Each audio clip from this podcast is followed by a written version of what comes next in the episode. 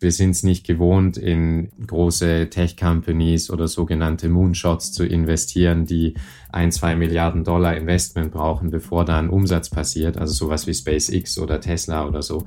Wenn wir in Deutschland mehr große Tech-Companies wollen, dann müssen wir alle zusammen was tun, damit wir auch die Finanzierungen über 100 Millionen machbar machen. Hallo und herzlich willkommen zu einer neuen Ausgabe von Handelsblatt Disrupt, dem Podcast über neue Ideen, Disruption und die Macher der digitalen Welt. Mein Name ist Sebastian Mattes und ich begrüße Sie ganz herzlich, wie immer, aus unserem Podcaststudio hier in Düsseldorf. Er war tatsächlich der erste Gast hier im Podcast und hat schon damals von einer ziemlich irren Idee erzählt. Er will ein Flugtaxi entwickeln, das schon in ein paar Jahren zwischen Städten hin und her fliegt, zu Preisen eines ICE-Tickets. Es geht um Daniel Wiegand, den Gründer und CEO von Lilium. Vergangene Woche ist sein Unternehmen an die Börse gegangen, nicht in Deutschland, sondern in den USA. Warum das junge Unternehmen diesen Schritt gewagt hat, weshalb einige Kritiker immer noch nicht glauben, dass sein Jet überhaupt fliegen kann und wann sein erstes Flugtaxi mit Menschen abheben soll, das besprechen wir heute hier im Podcast.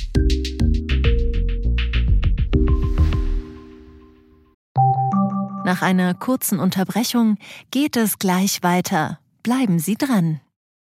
KI wird Ihr Business verändern. Wie können Sie davon profitieren? Tyler Wessing ist eine internationale Wirtschaftskanzlei. Weltweit arbeiten wir mit Technologieführern und Innovationstreibern zusammen.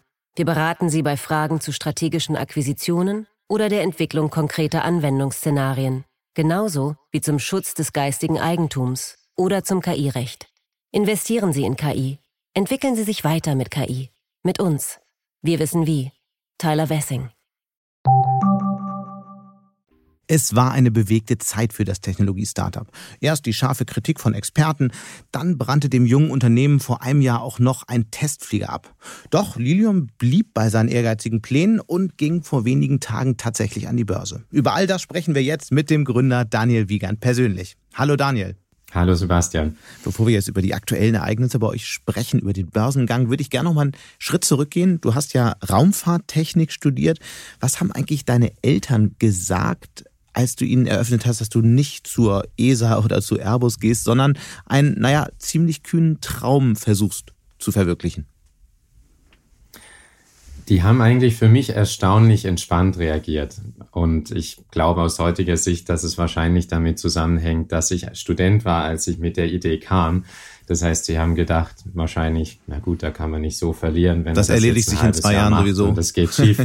genau, dann ist nicht viel verloren. Aber sie haben mir auch einen kleinen Kredit gegeben, um die Firma starten zu können. Sind also Anteilseigner? Nein, okay. das, das nicht, aber einfach ähm, ja. einfach äh, haben mir geholfen. Wie kam es eigentlich zu der Idee? Die Idee ist entstanden, als ich in Glasgow im Studium war und habe ähm, damals ein Video gesehen von einem senkrecht startenden Flugzeug von den Amerikanern, ein V22 war das. Und äh, ich habe mir damals, das waren wirklich ein paar Sekunden, dass ich dachte, das wäre eigentlich das perfekte Verkehrsmittel. Das kann überall starten und landen. Du müsstest es kleiner machen, leiser machen. Aber ähm, dann wäre es eigentlich perfekt. Es braucht keine Infrastruktur mhm. und ist sehr schnell. Mhm. Und du hast dich ja nicht erst zu der Zeit angefangen mit Luftfahrt zu beschäftigen, sondern viel, viel früher. Es gibt schon Berichte, dass du mit 14 schon leidenschaftlich bei dem Thema dabei warst. Was hat dich so begeistert daran? Oder war das nur ein Traum, wie ihn kleine Jungs eben so haben? Ich kann eigentlich gar nicht genau sagen, was es ist. Ich fand alles immer schön an der Luftfahrt, die Erde von oben sehen, ähm, bisschen weg sein von den Herausforderungen und vielleicht Problemen am Boden, die Dreidimensionalität, sich da zu bewegen. Aber das war tatsächlich eigentlich schon immer so. Also meine Haustiere mussten Vögel sein. Ich habe Zeitlupenaufnahmen von denen mit acht, neun, zehn mit meinem Vater gemacht, äh, um zu sehen, wie die fliegen und wie, die, wie die das machen. Hab mit elf, zwölf Jahren Modellflugzeuge gebaut und dann mit 14 den Segelflugschein angefangen. Aber über ein paar von diesen Problemen auf dem Boden müssen wir definitiv heute auch sprechen. Aber ich würde gerne mal über die vergangene Woche sprechen. Ihr seid an die Börse gegangen. Das war ja ein ziemlich großer Tag für so ein junges Unternehmen, wie ihr es seid. Was macht man eigentlich nach so einem Tag? Gibt es dann erstmal eine große Party mit dem ganzen Team? Äh, die gab es am selben Tag. Das war natürlich eine Riesenerfahrung für uns alle. Man steht da in New York am Times Square und ähm, auf diesen riesigen haushohen Bildschirmen äh, stand dann äh, Welcome Lilium und die Videos von dem Flugzeug wurden gezeigt. Das war sehr beeindruckend. Wir haben dann abends ähm, gefeiert mit den äh, mit dem Leadership-Team, den Board-Members, dem, dem Deal-Team, die mitgeholfen haben, den Deal zu machen und äh, äh, einigen von den Investoren und Partnern. Aber danach, also am nächsten Tag, hat eigentlich total überwogen, okay, jetzt Ärmel hochkrempeln, jetzt geht's los. Mhm. Ähm, jetzt haben wir, jetzt haben wir richtig viel zu tun. Wir sind jetzt finanziert, was äh, immer so ein bisschen als als Sorge, glaube ich, unbewusst auf, auf den Schultern lastet. Und in dem Moment, wo die weg ist, dann kann man so richtig Gas geben. Wie groß war dann die Enttäuschung, dass ihr statt der erhofften 800 Millionen Dollar nur 584 Millionen erlöst habt? Wir waren gar nicht enttäuscht, weil wir das wussten. Also über die letzten Monate sind die sogenannten Redemptions, also dass äh, Teile der Anteilseigner von dem SPAC ähm, ihr Investment zurückziehen, sind bei den SPACs immer größer geworden. Die sind dann äh, in den letzten zwei Monaten zwischen 75 und 90 Prozent gelegen. Mhm. Das heißt, äh, wir sind da sehr gut weggekommen und haben damit gerechnet. Ein leichtes Kursplus hat die Aktie ja, aber ehrlicherweise Begeisterung sieht doch anders aus, oder? Das würde ich so gar nicht sagen. Also wir sind sehr glücklich. Ähm, wir haben einen Kursplus, aber wir haben uns auch darauf vorbereitet, dass jetzt erstmal viel Volatilität in der Aktie sein wird. Also zum Beispiel die Pipe Investments sind noch nicht registriert. Ähm, das kommt erst in ein paar Wochen. Manche von den großen Investoren können noch nicht investieren. Und es ist eine junge Aktie ohne Umsatz. Das heißt, die wird ähm, einfach Volatilität zeigen. Mhm. Aber was für uns zählt, ist, dass wir jetzt erstmal an der Börse sind, dass wir gut finanziert sind und den Flieger bauen können, den wir immer bauen wollten. Und das ist unglaublich wertvoll, auch für mich und die Gründer, weil wir jetzt sechs Jahre im Unternehmen sind und zum ersten Mal in der Position sind, dass wir sagen können, wir haben jetzt genug Geld, den, den großen Serienflieger mhm. zu bauen. Auf den kommen wir natürlich gleich noch, aber ich würde gerne bei dem Finanzierungsthema noch ein Stück weit verweilen. Warum seid ihr überhaupt jetzt an die Börse gegangen? Haben die Investoren auf den Exit gedrängt? Man hätte ja auch noch eine Runde mit Venture Capital machen können. Nein, gar nicht. Also niemand hat auf einen Exit gedrängt, weil das eigentlich kein Exit ist. Äh, insofern als sowohl die bestehenden Investoren als auch die Gründer alle an Bord bleiben. Ähm, wir haben uns letzten Winter, als wir die Entscheidung getroffen haben, natürlich auch eine private Investmentrunde genau angeschaut, auch mit einigen privaten Investoren gesprochen und haben uns dann letzten Endes äh, im, im Januar war es, glaube ich, diesen Jahres entschieden, äh, einen Spark-Merger zu machen und an die Nasdaq zu gehen, aus verschiedenen Gründen. Zum einen hatten wir das Gefühl, dass unser Management-Team äh, zu dem Zeitpunkt zum ersten Mal komplett war und extrem erfahren war. Wir hatten also das Gefühl, die Firma ist jetzt ähm, erwachsen genug, damit wir das machen können, auch mit der ganzen Compliance. Und der zweite Grund war, dass damals viele Sparks auf uns zugegangen sind und wir eigentlich auswählen konnten, ähm, dass wir wirklich den besten Partner bekommen und haben dann gesagt, okay, dann nutzen wir jetzt die Chance, der Markt ist gut, weil am, am, äh, an der Börse gibt es ungefähr 100 mal mehr Kapital als im privaten Markt. Und eines unserer großen äh, Sorgen war eigentlich über die letzten Jahre immer, können wir ein Tech-Projekt finanzieren, das eine Milliarde Dollar braucht, bevor es einen Umsatzdollar äh, mit dem ersten Kunden macht. Das hat, hat, glaube ich, hier jetzt sonst keiner gemacht in den letzten Jahren. Und deshalb war das eine Riesenchance für uns, die jetzt zum Glück gut funktioniert hat. Aber wie groß war dann auch der Druck von den Wettbewerbern, die ja auch zum Teil an die Börse gegangen sind? Also entsteht dann da so ein Sog, dass man auch in die Richtung gehen muss? Überhaupt nicht. Also in Retrospektive aus heutiger Sicht ist es natürlich so, wenn man Wettbewerber hat, die an der Börse sind und man selbst ist es nicht, kann das ein Nachteil sein, muss es nicht. Damals, als wir die Entscheidung getroffen haben, mhm. ähm, wussten wir ja gar nicht, was andere tun. Also jeder kommt dann Monate später an die Öffentlichkeit mit diesen Entscheidungen. Und dann haben wir natürlich gedacht, ja gut, dass wir es auch gemacht haben. Mhm. Aber damals wussten wir das nicht. Du hast es ja schon erwähnt, ihr seid mit einem sogenannten SPAC-Deal an die Börse gegangen. Dabei fusioniert ein Unternehmen mit einer Mantelgesellschaft, die bereits an der Börse ist. Äh, warum eigentlich diesen Weg und warum in einer Zeit, in der dieser Hype um die Specs auch nach einigen Enttäuschungen gerade sehr deutlich abklingt? Das liegt eigentlich eher mit der Zeit, das hängt mit der Zeitschiene zusammen. Also die Entscheidung, den SPAC-Merger zu machen, haben wir dieses Jahr im Januar getroffen.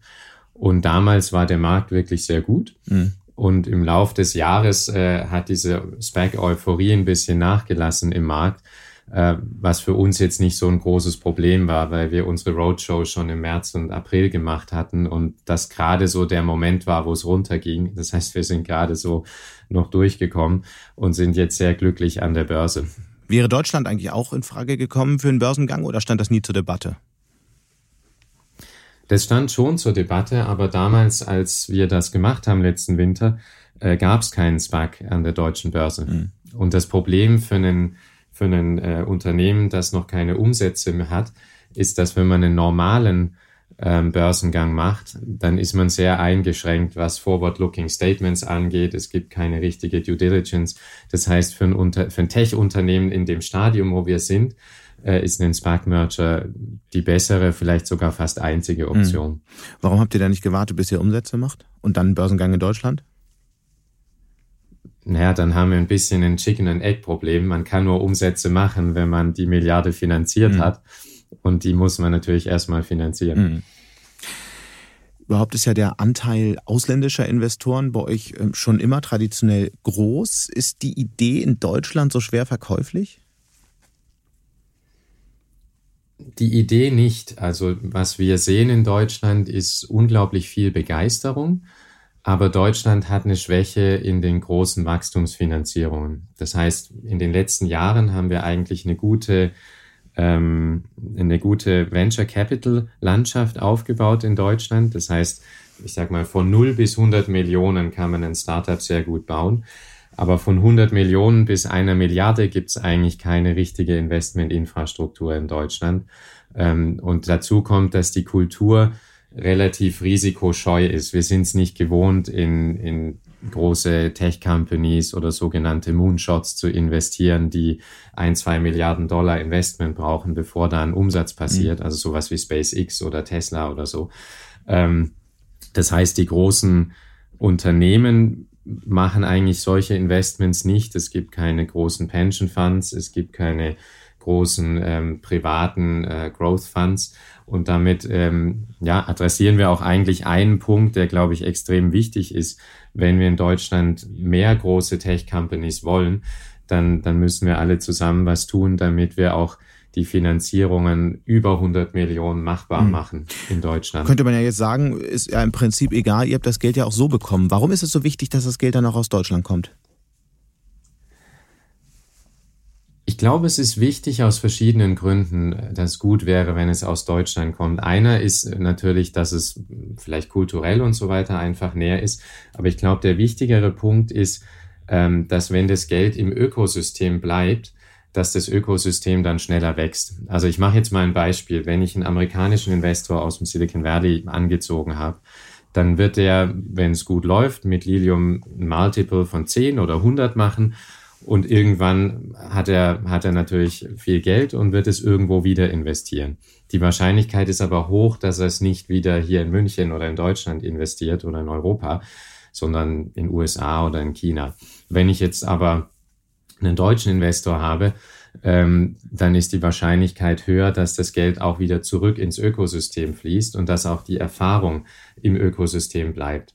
Und das ist, glaube ich, das, ähm, was uns die Amerikaner einfach aufgrund der Zeit ähm, oder aufgrund des Alters des Silicon Valleys voraus haben. Die sind dort in der dritten Generation von Tech-Unternehmern und die lernen natürlich voneinander und entsprechend ist auch, ist auch mehr Geld im Ökosystem. Mhm. Das Geld habt ihr jetzt. Wann kann ich den ersten Flug buchen? Wann gibt es die Tickets? Unser Zeitplan momentan ist, dass wir Ende 2024 den ersten Euro mit einem Kunden im Flugzeug verdienen wollen. Das ist der gleiche Zeitplan, den wir seit 2018 äh, bekannt gegeben haben. Das ist ein ehrgeiziger Zeitplan. Es ist viel passiert in der Zwischenzeit. Wir beim Handelsblatt haben von ehemaligen Mitarbeitern gehört, dass der Plan eigentlich zu ehrgeizig ist, dass es nicht zu schaffen ist. Was sagst du dazu? Also ich glaube, man findet immer einen ehemaligen Mitarbeiter, der irgendwas kritisiert. Ähm, der Plan kommt aber tatsächlich aus dem Team. Der kommt ja nicht von mir. Äh, der ist sehr aggressiv, der hat relativ wenig Puffer. Ähm, der hat auch Risiken, das sagen wir eigentlich ganz offen und das teilen wir auch innerhalb des Teams. Mhm. Aber als Tech-Company in einem Wettbewerbsumfeld, wo man wo jedes Jahr zwischen 150 und 200 Millionen kostet, ist natürlich Zeit extrem kostbar.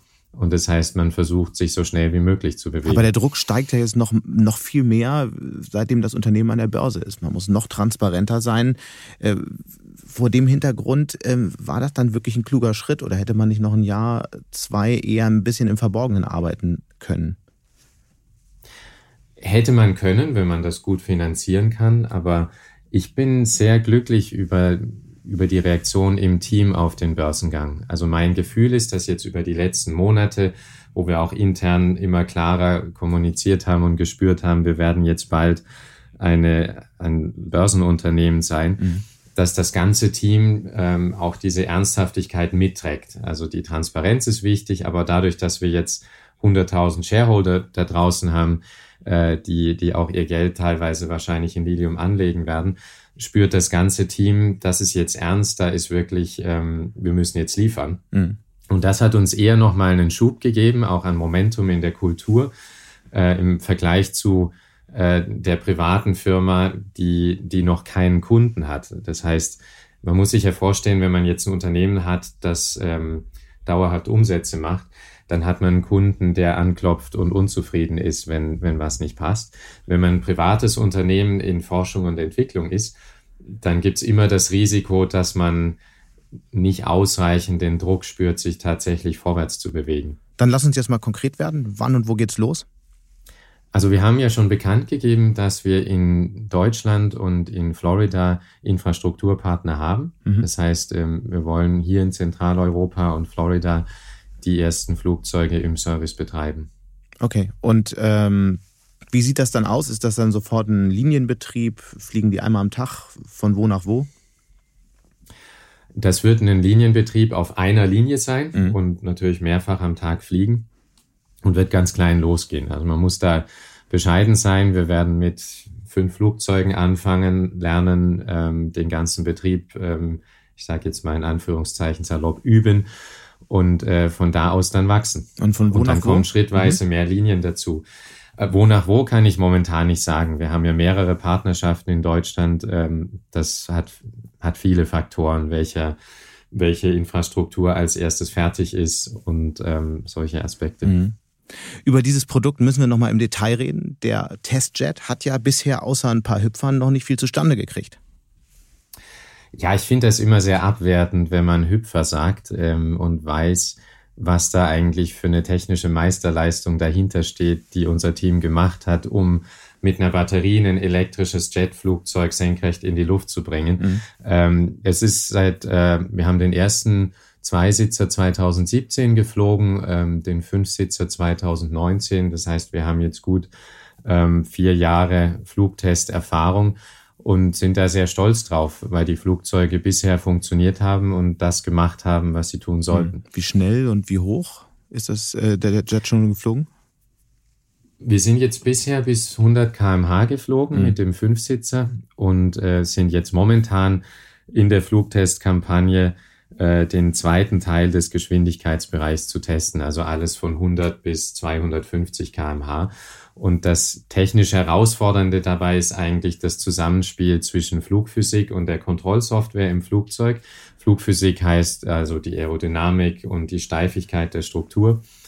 Äh, wie das zusammenspielt in der sogenannten Transition vom Schwebeflug in den Vorwärtsflug. Mhm. Und die beginnt irgendwo bei 40 kmh ungefähr und hört bei 150 kmh ungefähr wieder auf. Das heißt, wir sind ähm, ziemlich genau zur Hälfte in diesen Bereich reingeflogen bisher.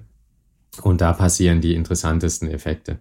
Und der Demonstrator jetzt, ist der viel leichter oder wiegt der genauso viel wie nachher äh, der eigentliche Jet mit Passagieren drin? Der Demonstrator ist leichter, mhm. ähm, der ist aber ansonsten in der, in der Konfiguration, also Aerodynamik, die Zahl der Triebwerke und so weiter, ist er repräsentativ für den großen Flieger diese Miniflüge, die keine Hüpfer sein dürfen, ich habe es ja verstanden, sind das eine, aber wann kann ich denn mal verfolgen, dass der Jet auch wirklich Langstrecken zurücklegen kann? Zwei, drei, vier, fünf Kilometer? Mit dem fünfsitzigen Demonstrator werden wir das gar nicht machen, weil wie gesagt, da geht es nur um die Flugphysik und, mhm. und die Softwaresteuerung. Momentan fliegen wir den ja auch ferngesteuert. Das heißt, wir müssen im Sichtbereich des Piloten am Boden bleiben. Die größeren sogenannten Endurance Flights, wo man dann größere Strecken fliegt und auch größere Zeit ähm, fliegen muss, das machen wir mit dem, mit dem Serienflugzeug und das bauen wir oder produzieren wir zum ersten Mal äh, im Winter in 12, 14 Monaten äh, an unserem Standort in München. Mhm. Ich frage mich trotzdem, passt das alles in euren wirklich ehrgeizigen Zeitplan? So eine Zulassung ist ein wahnsinnig aufwendiger Prozess und am Ende können doch viele Dinge erst dann zugelassen werden, wenn das finale Produkt steht, oder? Äh, nein, tatsächlich ist es genau umgekehrt. Ähm, so ein Flugzeugprogramm dauert typischerweise fünf, sechs Jahre bei einem Flugzeug in unserer Größenordnung. Mhm. Und man fängt tatsächlich mit der Zulassung an.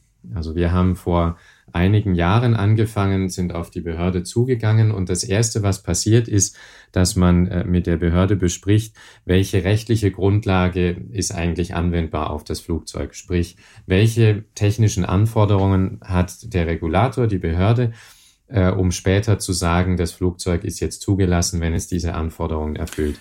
Aber es ist natürlich ein großes Risiko, dass da irgendwas schief geht. Also das kann natürlich sehr schnell ein Jahr, zwei, drei zu Verzögerungen führen, oder? Es gibt immer ein Risiko, ähm, dass, dass es zu Verzögerungen führt. Mhm. Wie der Prozess aber dann tatsächlich funktioniert, ist, dass man, wenn die Regularien festgelegt sind, legt man sogenannte Means of Compliance fest. Das bedeutet, welche Tests müssen wir machen, um zu zeigen, dass wir compliant sind mit den Anforderungen. Und dann oder währenddessen erst geht man eigentlich ins detaillierte Design des Flugzeugs. Nun gibt es immer wieder auch scharfe Kritik an eurem Produkt. Einige Luftfahrtexperten sind sogar der Meinung, dass der Jet, so wie er jetzt konfiguriert ist, niemals fliegen kann. Und Fakt ist auch, bislang habt ihr das Gegenteil ja noch nicht gezeigt. Man weiß es einfach nicht. Wir wissen es, glaube ich, ganz gut. Ähm, am Ende gemacht haben wir das noch nicht, dass wir mit voller Geschwindigkeit ähm, eine Stunde geflogen sind. Aber man kann ja sehr vieles vorher ähm, berechnen, in Komponenten testen und so. Mhm. Das heißt, für uns war da eigentlich nie ein Zweifel dran. Ich fand das immer ein bisschen schade, weil es ähm, junge, neue Technologieunternehmen nicht ermutigt. Aber auf der anderen Seite hat es das auch überall gegeben. Es gab die Leute, die sagten, Elektroautos können nur 100 Kilometer weit fahren. Da gab es zu Tesla-Zeiten große Artikel in der New York Times. Das gleiche hat man bei SpaceX gesagt, Raketen äh, können nicht rückwärts landen und die haben es einfach gemacht. Mhm. Aber es gab ja durchaus Experten, die wenigstens behauptet haben, Zahlen zu haben, die zeigen, das würde niemals funktionieren. Ich spiele da an auf diese ganze Debatte Anfang vergangenen Jahres. Wie kommt es dann zu sowas? Das waren falsche Zahlen wir gehen auch eigentlich davon aus, dass es bewusst falsch war, weil wir sind auf die Leute zugegangen, die dahinter stehen und haben ihnen innerhalb von Stunden gezeigt, wo die Fehler liegen. Mhm. Äh, man hat aber trotzdem, äh, ich sag mal, die Story so gut es ging ausgeschlachtet, weil, weil sie natürlich viel Klicks bringt. Äh, das heißt, ich kann, wenn dann eher mir persönliche Motivationen oder Gründe dabei vorstellen, wie zum Beispiel, dass man selbst nicht beteiligt ist an dem Projekt. Aha, wie, wie sollte es dazu kommen?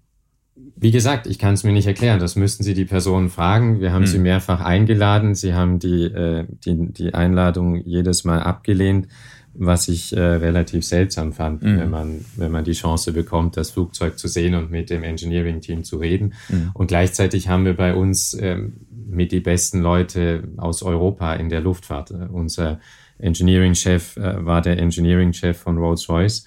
Ähm, wenn du mal im A350 geflogen bist, dann die zwei Triebwerke da drin, war, dafür war er der Chefingenieur. Mhm. Und unten drunter sind, sind 400 hochkalibrige Aerospace-Ingenieure. Das heißt, es wäre doch sehr erstaunlich, wenn die, wenn man die mit einer Handrechnung ähm, vorführen könnte. Eigentlich ist von dieser ganzen Diskussion aus meiner Sicht auch nur eins äh, hängen geblieben, und zwar Lilium ist nicht so ganz transparent. Nun hast du gerade gesagt, der, der hätte auch vorbeikommen können, sich das anschauen können. Ich frage mich immer, warum macht ihr nicht einfach ein großes Event, bei dem ihr Kritiker, irgendwelche Journalisten, ähm, andere Expertinnen und Experten aus dem Luftfahrtbereich einladet, damit sie sich diesen Demonstrator mal anschauen, hören können, wie laut der wirklich ist. Das ist ja so eine andere Diskussion. Ist das Ding eigentlich viel lauter als, als gedacht? Warum, warum macht ihr es nicht? Warum seid ihr nicht transparenter?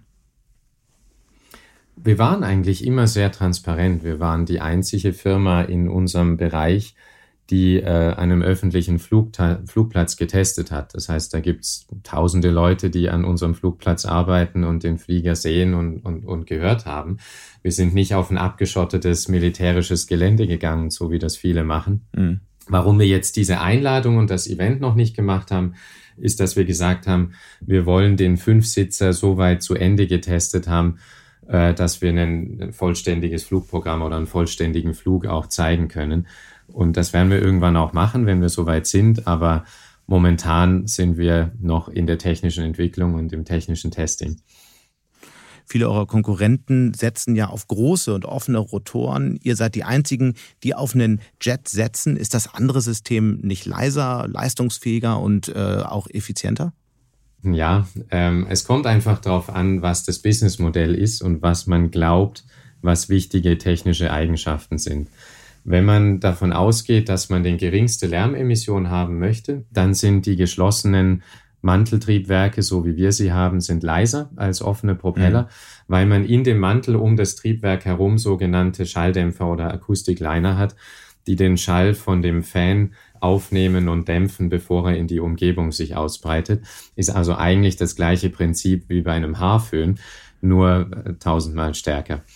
Der zweite große Vorteil von dem Jet ist aber, dass er ungefähr zehnmal kleiner ist, um das gleiche Gewicht eines Flugzeugs in die Luft zu heben im Vergleich zum Propeller. Und damit kann ich in, der, in dem limitierten Platz von 15 Metern auf einem Helikopterstartplatz, äh, kann ich schwerere Flugzeuge bauen mit mehr Passagieren an Bord und äh, das hat letzten Endes den Vorteil, dass ich die Kosten, also die Landegebühren, die Pilotenkosten, äh, Gehälter, äh, die Miete für die Gates am Boden, kann ich auf mehr Tickets verteilen und damit den Ticketpreis senken. Und das ist genau das, wo wir hinwollen. Unser Ziel war immer, ein Hochgeschwindigkeitsverkehrsmittel zu schaffen, das nachhaltig ist, aber auch für jedermann zugänglich ist. Wir haben immer gesagt, langfristig wollen wir den gleichen Preis erreichen wie ein ICE-Ticket, so dass wir tatsächlich wie einen Hochgeschwindigkeitszug äh, Stadtzentren miteinander verbinden können, aber eben nicht diese milliardenschweren Trassen bauen müssen und damit die Möglichkeit haben, Direktverbindungen von jeder mittelgroßen oder kleinen Stadt äh, in jede andere anbieten können. Bleibt ihr wirklich bei der Zusage? Das heißt, ich kann wirklich, äh, es wird nicht teurer von Köln nach Düsseldorf, als es jetzt mit dem ICE ist? Langfristig ist das machbar. Mit dem Siebensitzer werden wir das in den, in den ersten fünf, sieben Jahren noch nicht erreichen. Der wird ungefähr bei 1,20 Euro pro Kilometer liegen. Äh, Wenn es längere Strecken sind, ein bisschen weniger. Wenn es kürzere Strecken sind, ein bisschen mehr. Ähm, und was wir aber vorhaben, ist im Lauf der Zeit ähm, die Flugzeuge autonom zu machen, mhm. im Lauf der Zeit ähm, eine zweite Generation von Flugzeugen zu bauen, die 14, 15 Passagiere haben und wenn wir also unsere Technologie in dem Maß optimieren, dann haben wir sehr gute Chancen, tatsächlich auf diesen ICE-Preis runterzukommen. Ich habe mal in eure Pläne geschaut äh, und äh, demnach soll jeder von euch betriebene Jet einen Umsatz von 5 Millionen Dollar im Jahr machen. Äh, das kann man mhm. Nur erreichen, wenn jeder Jet täglich rund 25 Flüge mit einer durchschnittlichen Distanz von 60 äh, Meilen absolviert, die wiederum auf eine Auslastung von rund 75 Prozent kommen. Das ist ja eine wahnsinnige Auslastung. Ähm, ist das wirklich realistisch, ein, ein so neues Produkt so stark auszulasten? Ja, klar, das ist eigentlich eine relativ äh, Standardauslastung in der Luftfahrt. Ähm, der, der Schlüssel in der Luftfahrt erfolgreich zu sein. Also ich habe im Moment einen anderen Eindruck, wenn ich bei Eurowings einsteige. Ja, das stimmt. Den Eindruck habe ich auch. Aber Covid ist natürlich eine Sondersituation mhm. und wir werden innerhalb von ein paar Jahren, bis wir auf dem Markt sind, auch wieder diese hohen Auslastungen sehen, die wir vor, vor Covid gesehen haben. Ähm, das wird nicht am ersten Tag passieren. Wie gesagt, wir sind junges Unternehmen, neues Produkt. Das wird äh, nicht die hohe Verfügbarkeit haben wie, wie so ein richtiges Arbeitspferd am Anfang. Aber im Lauf von, von ein, zwei Jahren äh, ist es realistisch, dass man auf diese, auf diese Auslastung kommt. Und das müssen wir auch. Äh, das ist unser Ziel. Und wenn wir das nicht schaffen äh, im Lauf der Zeit, äh, dann, dann sind unsere Preise zu hoch. Hm. Also wenn man dir so zuhört, dann denkt man, es ist alles perfekt, alles großartig, Pläne ehrgeizig, aber das kriegen wir schon alles hin. Und dann ist euch vor einem Jahr der erste Jet abgebrannt. Wie passt das zusammen? Ja, Unternehmertum ist schwierig, hat Risiken, neue Technologien sind schwierig und da gehen Dinge schief. Ähm, das war das Sichtbarste, aber wenn man ein neues Technologieunternehmen gründet, dann kämpft man eigentlich permanent äh, mit Problemen, die man nicht antizipiert hatte, ähm, mit Dingen, die, die schiefgehen, die man gehofft hatte, dass sie nicht schiefgehen. Das gehört einfach dazu. Das war natürlich traurig und ein Rückschlag für das Team, aber man lernt unglaublich viel aus diesen, ähm, aus diesen Momenten. Und dieser Brand hat bei uns im Team kulturell für ein riesiges Learning geführt, zu einem riesigen Learning geführt und hat auch dazu geführt, dass wir äh, uns extrem schnell verbessert haben, was, was diese Prozesse angeht. Mhm. Wie hat dich das eigentlich verändert in den vergangenen Jahren? Ich meine, äh, du hast das Unternehmen gegründet, da warst du 30, jetzt sechs Jahre weiter. Was sind so Fehler, die du anfangs gemacht hast? Wie, wie hast du dich als Führungskraft weiterentwickelt? Also ich war natürlich Student, als wir die Firma gegründet haben. Das heißt, ich war einfach keine Führungskraft und wir waren auch irgendwo naiv, was, was viele Dinge angeht. Ähm, und man entwickelt sich eigentlich mit der Herausforderung, mit dem Unternehmen jedes Jahr weiter. Und wichtig ist eigentlich, dass man einfach Schritt hält, dass man immer so ein kleines bisschen voraus ist im Vergleich zu dem, wo gerade das Unternehmen steht. Ähm, dann funktioniert es eigentlich ganz gut. Das heißt, gefühlt musste ich mich in allen Bereichen entwickeln. Ich musste lernen, wie man, wie man Mitarbeiter führt. Man muss lernen, wie man vor Investoren präsentiert, wie man Leute überzeugt. Wir haben technisch wahnsinnig viel gelernt. Äh, wir haben unternehmerisch im rechtlichen Umfeld wahnsinnig viel gelernt. Das kann man eigentlich nur so High-Level zusammenfassen, aber es ist schon ein ziemlicher Rocket Ride gewesen die letzten Jahre. Hm. Wie, wie macht man das so? Macht man das mit sich selbst aus oder hast du Mentorinnen oder Mentoren gehabt, mit denen du dann auch in schwierigen Situationen mal gesprochen hast, dir Feedback geholt hast? Ich habe mir immer auch ähm, Mentoren geholt und mit vielen gesprochen, teilweise mit anderen Gründern, teilweise mit ähm, Investoren, mit anderen mhm. erfolgreichen Tech-Unternehmern wie Niklas Zenström zum Beispiel, der bei uns sehr früh investiert hat äh, und Skype gegründet hat. Ähm, das hilft, das hilft immer, weil man natürlich immer irgendwie an so einen Punkt kommt, wo man denkt, ist das, was wir haben, was ich mache, ist die Herausforderung, die wir hier sehen, ist es normal? Lösen wir die auf die richtige Weise oder gibt es dafür einen besseren Weg? Und das betrifft wirklich alles, vom Unternehmensaufbau bis hin, bis hin zu technischen Fragen. Mhm.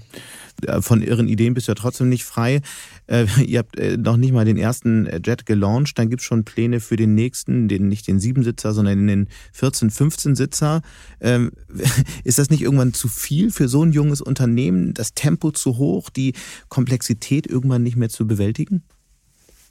Also Ihre Idee würde ich es nicht nennen, weil das legt nahe, dass es äh, nicht machbar ist. Aber der Jet, den wir gerade bauen, äh, ist technisch ein sehr solides Projekt. Ähm, der 14-15-Sitzer, dafür gibt's nicht mehr als den, als den Businessplan, dass wir das tun wollen. Und hier ist, glaube ich, auch wichtig, äh, nochmal zu erklären, wir sind kein Air-Taxi in dem Sinn. In der Öffentlichkeit wird das meistens alles in einen, einen Topf geworfen, aber ein Taxi wäre ein Flugzeug, was innerhalb einer Stadt on demand ähm, mit ein, zwei Passagieren wie ein Taxi am Boden von Norden nach Süden fliegt auf einer relativ kurzen Strecke. Während das, was wir machen, ist ein Shuttle-Service. Das heißt, es ist eigentlich näher an dem, was eine normale Fluglinie macht oder was, eine, was ein ICE am Boden macht. Und der große Vorteil ist eben, wenn man äh, einen Shuttle-Service hat, der, der auch in den Abflugzeiten vorausgeplant ist, dass man mehr Leute an Bord bringen kann und die Kosten senken kann. Und es geht dann darum, äh, Städte zu verbinden. Wie viele sind da so möglich? Was ist so die Vision? Die Vision ist, dass innerhalb von 20 Jahren wirklich jede mittelgroße, große Stadt, viele kleine Städte so einen Startplatz haben. Und das ist der große Vorteil, dass die eben so günstig sind. Und ihr wollt die äh, praktisch dann alle großen Städte miteinander verbinden? Das ist unser Ziel, genau. Das werden wir nicht alleine tun. Da wird sicher noch andere Player im Markt geben und das ist auch gut so, weil der Markt unglaublich groß ist. Also wenn du dir jetzt vorstellst, geh mal 20 Jahre in die Zukunft und du kannst jetzt ein autonomes Auto bestellen, um von A nach B zu kommen. Oder du kannst ein autonomes Flugzeug bestellen, um von A nach B zu kommen. Aber das Flugzeug ist fünfmal schneller und kostet gleich viel. Mhm. Ähm, dann würdest du wahrscheinlich in 70, 80 Prozent der Fälle den Flieger nehmen, außer wenn das eine wirklich kurze Strecke ist. Und das zeigt, wie groß dieser Markt ist. Das heißt, was für uns zählt, ist gemeinsam mit den Partnern in der Luftfahrt, mit den Städten, mit den Infrastrukturpartnern, den Zulieferern, ein Ökosystem aufzubauen, dass, dass diese Technologie, dieses Transportsystem möglichst vielen Gemeinden, möglichst vielen Menschen und Ländern zur Verfügung stellt und damit ein nachhaltiges, neues Hochgeschwindigkeitssystem zu schaffen, wofür wir eben nicht äh, neue Autobahnen, neue Hochgeschwindigkeitstrassen bauen müssen. Nochmal kurzer Blick aufs Geschäftsmodell. Ihr habt eine Absichtserklärung über den Kauf von 220 Jets mit der brasilianischen Airline äh, Azul unterschrieben. Wie passt das eigentlich zu dem restlichen Konzept, weil ihr ja die Jets eigentlich selbst betreiben wollt? Das ist eine gute Frage. Wir haben eigentlich zwei Businessmodelle. Das eine ist unser eigener Betrieb, wo du unter der Lilium-Marke einen Flug bestellen kannst, zum Beispiel in Deutschland oder in den USA. Und dann haben wir uns ungefähr vor einem Jahr entschieden, auch Flugzeuge an selektierte ähm, Airlines oder Partner direkt zu verkaufen, in dem Fall jetzt Azul in Brasilien. Und das tun wir in den Märkten vor allem, wo wir selber nicht operieren. Und der Vorteil dessen ist, dass wir natürlich zum einen auch was lernen können von diesen Partnern und zum anderen aber auch einen vorhersagbareren Umsatz haben werden sich ja noch viele fragen, ob Flugtaxis oder solche Jets, wie ihr sie baut, jemals überhaupt, äh, überhaupt funktionieren werden. Interessieren sich mittlerweile auch viele Airlines für das Segment. Warum eigentlich? Die Airlines interessieren sich für das Segment eigentlich aus zwei Gründen. Zum einen ist es ja ein Airline-Betrieb, nur mit einem anderen Flugzeug. Das heißt, es wäre bis zum gewissen Grad eine natürliche Erweiterung ihres Betriebes. Aber was wir sehr gut tun können auch mit diesen Flugzeugen ist, dass wir die, die großen Hubs von den Airlines ins Umland anbinden können. Das heißt, in München zum Beispiel ist ein großer Lufthansa-Hub, äh, großer Flughafen, internationaler Flughafen. Und wenn ich jetzt ähm, senkrecht startende Flugzeuge habe, die an diesem Flughafen landen können, dann kann ich den, das Einzugsgebiet von diesem Flugplatz um einen Faktor drei oder vier erweitern. Mhm. Und das ist natürlich sehr spannend für die Airlines. Kurz vor Schluss müssen wir doch nochmal klären, äh, Wessling bei München ist euer Standort. Warum eigentlich? Warum München? Warum, warum Wessling? München ist ein toller Standort. Wir haben uns hier kennengelernt an der TU München und haben uns damals bei der Gründung überlegt, sollten wir hier bleiben oder ins Silicon Valley gehen oder so. Und äh, es gab eigentlich zwei Gründe, warum wir es hier gemacht haben. Der eine war, dass es hier eine extrem starke, ich sage jetzt mal, Technologiekultur gibt. Es gibt einen starken Luftfahrtsektor, eine starke Universität, es gibt eine unglaublich starke Supply Chain hier in Deutschland und Zentraleuropa. Die Automobilindustrie ist stark. Ähm, und der andere Grund war, dass wir auch so ein bisschen ja, vielleicht dickköpfig waren und gesagt haben, wir wollen jetzt einfach mal zeigen, dass das in Deutschland geht. Dass man nicht in San Francisco sein muss, um um so ein Projekt zu bauen. Gab es Momente, wo du es bereut hast?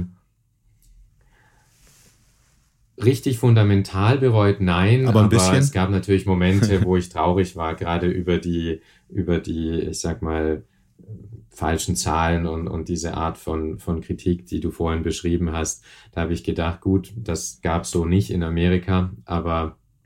Ähm, aber vielleicht hätte glaube, es das ja gegeben, wenn ihr da gestartet wärt.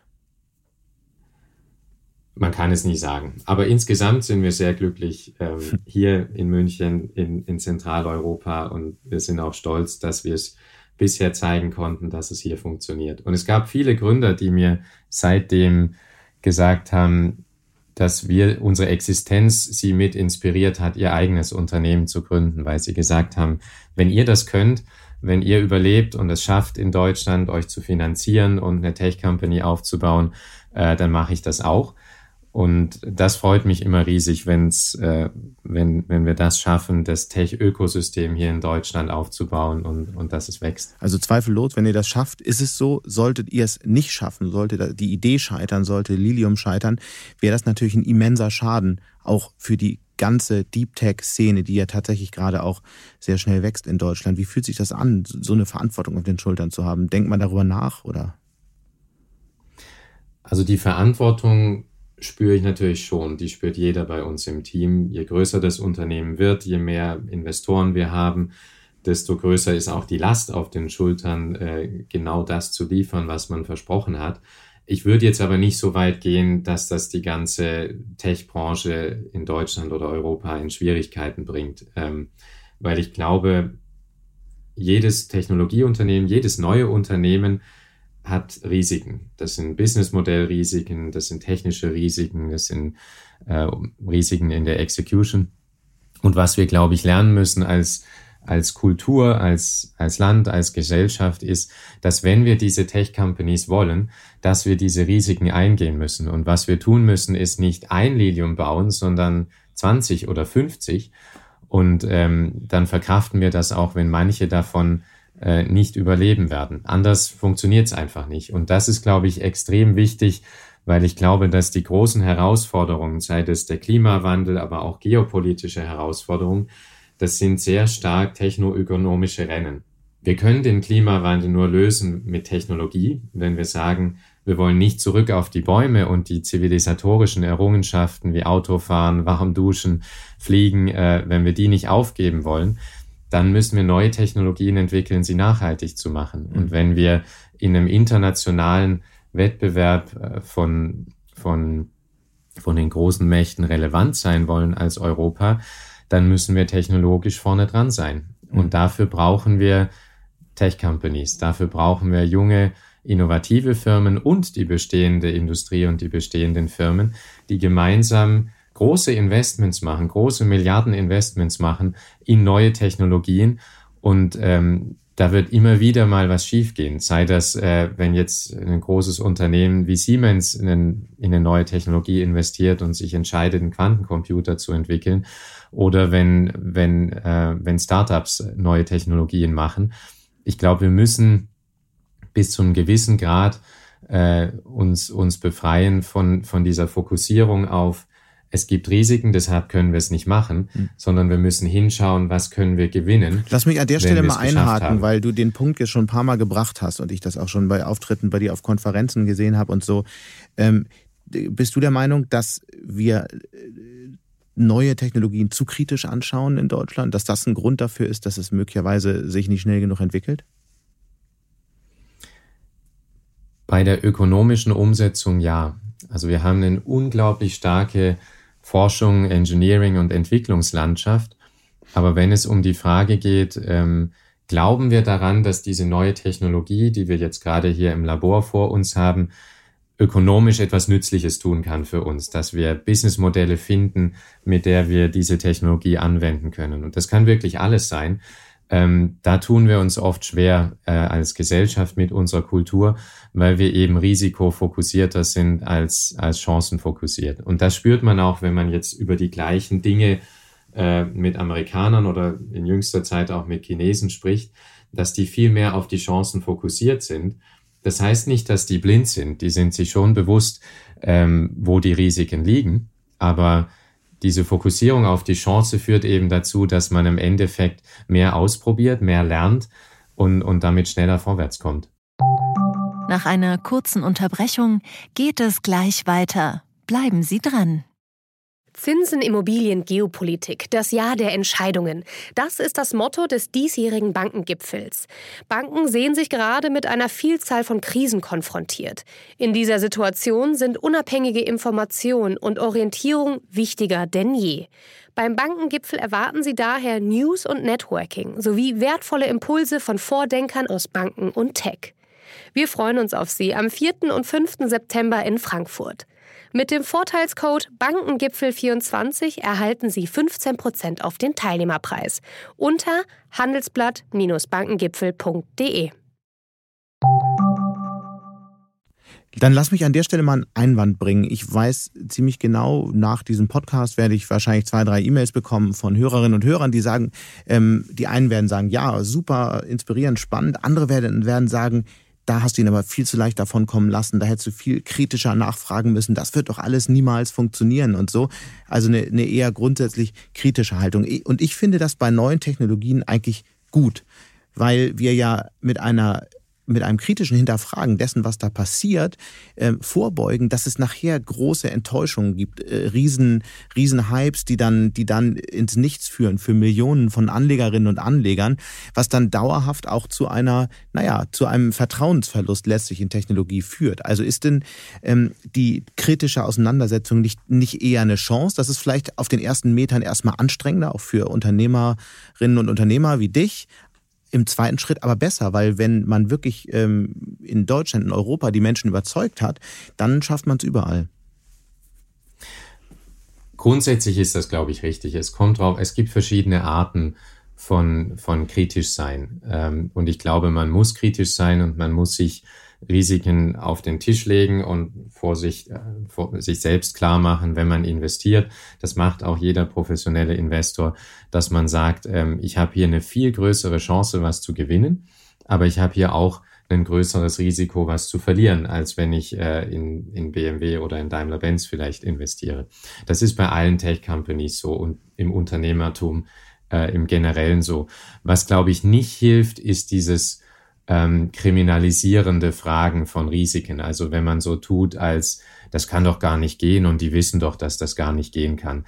Das ist, glaube ich, irgendwo eine sinnlose Frage, weil da würden nicht hunderte Mitarbeiter arbeiten mit die besten Ingenieure, äh, wenn die denken würden, dass das nicht gehen würde.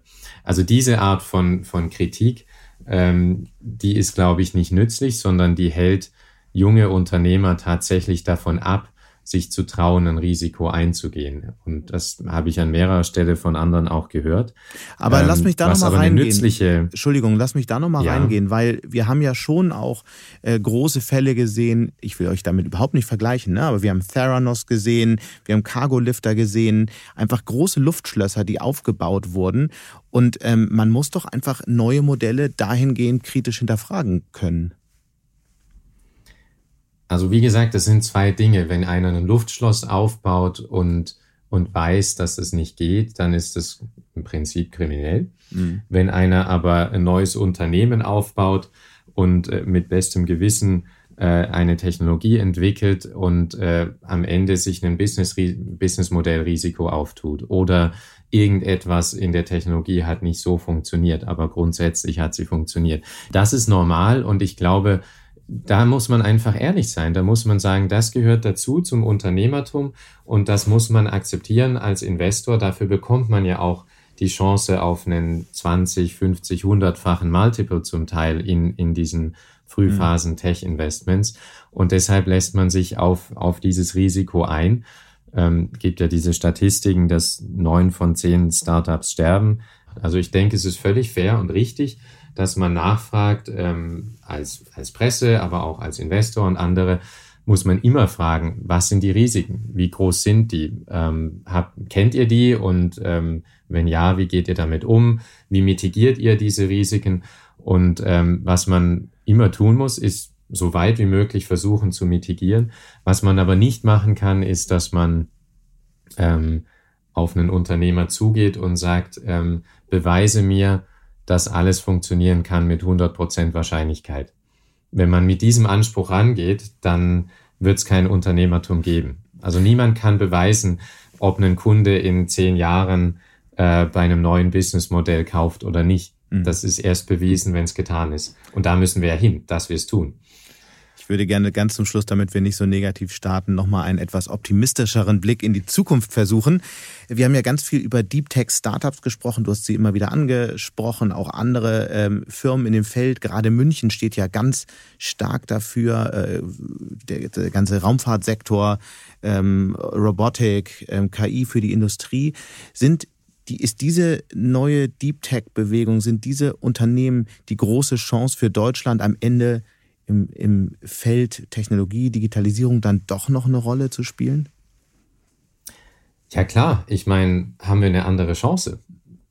Wollen wir, wollen wir irrelevant werden und, und in Zukunft alles aus dem Ausland kaufen? Und Nein, siehst du es passieren? Also siehst du es passieren? Bin, ich sehe das passieren. Ich sehe, ähm, dass wir genau in die richtige Richtung gehen. Ich, und ich bin wahnsinnig froh, dass wir hier Startups haben, jetzt die Raketen bauen, die Kernfusion machen, die Roboter bauen, die äh, LiDARs für autonome Fahrzeuge machen und so weiter. Genau das ist das, was wir wollen und davon brauchen wir einfach noch viel mehr. Und dann sind wir genau an der richtigen Stelle. Viele von diesen Startups hatten wir auch schon im Podcast. Letzte Frage, was ist dein einer Wunsch an die nächste Bundesregierung, wie auch immer sie aussehen wird? Ich glaube, ich habe zwei Wünsche. Der eine ist ähm, für die Tech-Branche, dass wir wirklich viel tun, um es einfacher zu machen und Incentives zu schaffen, Anreize zu schaffen, ähm, dass es mehr Unternehmertum gibt, mehr Startups, mehr Technologieunternehmen, bessere Wachstumsfinanzierungen, Vereinfachungen im, im Steuersystem, im rechtlichen Umfeld, weil, wie gesagt, ich fest überzeugt bin, dass wir dieses Unternehmertum brauchen. Und das Zweite ist ein spezifischer Wunsch ähm, für die Air Shuttles, die wir entwickeln, wäre es wertvoll, wenn wir ein sehr einfaches, standardisiertes Zulassungsverfahren für diese Startplätze entwickeln, so dass viele Gemeinden gleichzeitig dezentral diese Startplätze bauen können in der nächsten Dekade. Und es wäre wertvoll für uns, wenn die Luftverkehrssteuer ähm, nicht auf Elektroflugzeuge angewendet wird. Daniel Wiegand, ganz herzlichen Dank für die Gedanken, für die äh, Details über eure Technologie und wir werden das sicherlich beobachten und freuen uns vor allem äh, dann irgendwann mal die Demonstration live besuchen zu können. Sehr gut. Ich lade dich herzlich ein. Und damit sind wir auch schon wieder am Ende von Handelsblatt Disrupt. Wie immer freue ich mich über Kommentare in der Handelsblatt Disrupt LinkedIn-Gruppe oder senden Sie mir gerne eine Mail. Die Details finden Sie in den Show Notes. Dank an dieser Stelle auch für die Unterstützung von Alexander Voss und Regina Körner und Migo Fecke von professionalpodcast.com, dem Dienstleister für Strategieberatung und Podcastproduktion. Wir melden uns nächste Woche Freitag wieder. Bis dahin wünsche ich Ihnen eine schöne Woche und interessante digitale, aber natürlich auch analoge Zeiten. Ihr Sebastian Mattes.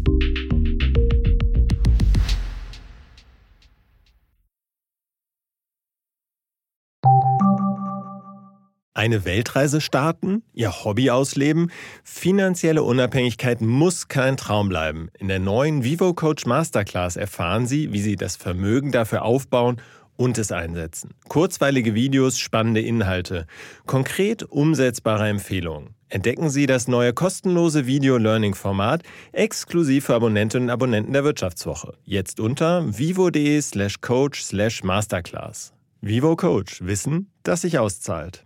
you